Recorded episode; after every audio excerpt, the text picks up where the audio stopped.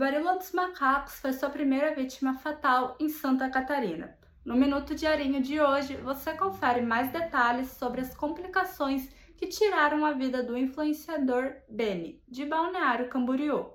Você também fica por dentro da história de uma árbitra catarinense que vai integrar o trio feminino de arbitragem na Copa do Catar. O influenciador e cantor de Balneário Camboriú, Benício Toreiro, mais conhecido como Beni, morreu na madrugada desta terça-feira em Florianópolis após contrair o vírus monkeypox. Ele estava internado desde setembro, sofreu algumas complicações e não resistiu.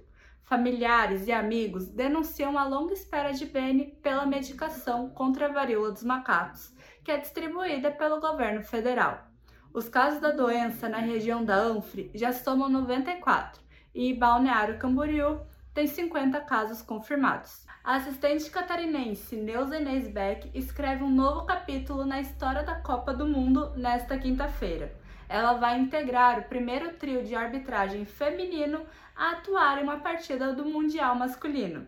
Neuza é natural de Saudades e já atuou em competições nacionais e sul-americanas.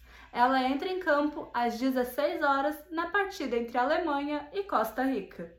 A Maratona de Arte nos Bairros acontece neste sábado na Praça Arno Bauer e na Casa de Cultura Didi Brandão, em Itajaí, e terá 10 horas de atrações culturais. As apresentações são gratuitas e começam às 9 da manhã. A programação conta com trabalhos artesanais, artes visuais, audiovisual, literatura e oficinas. Confira a programação completa em diarinho.net.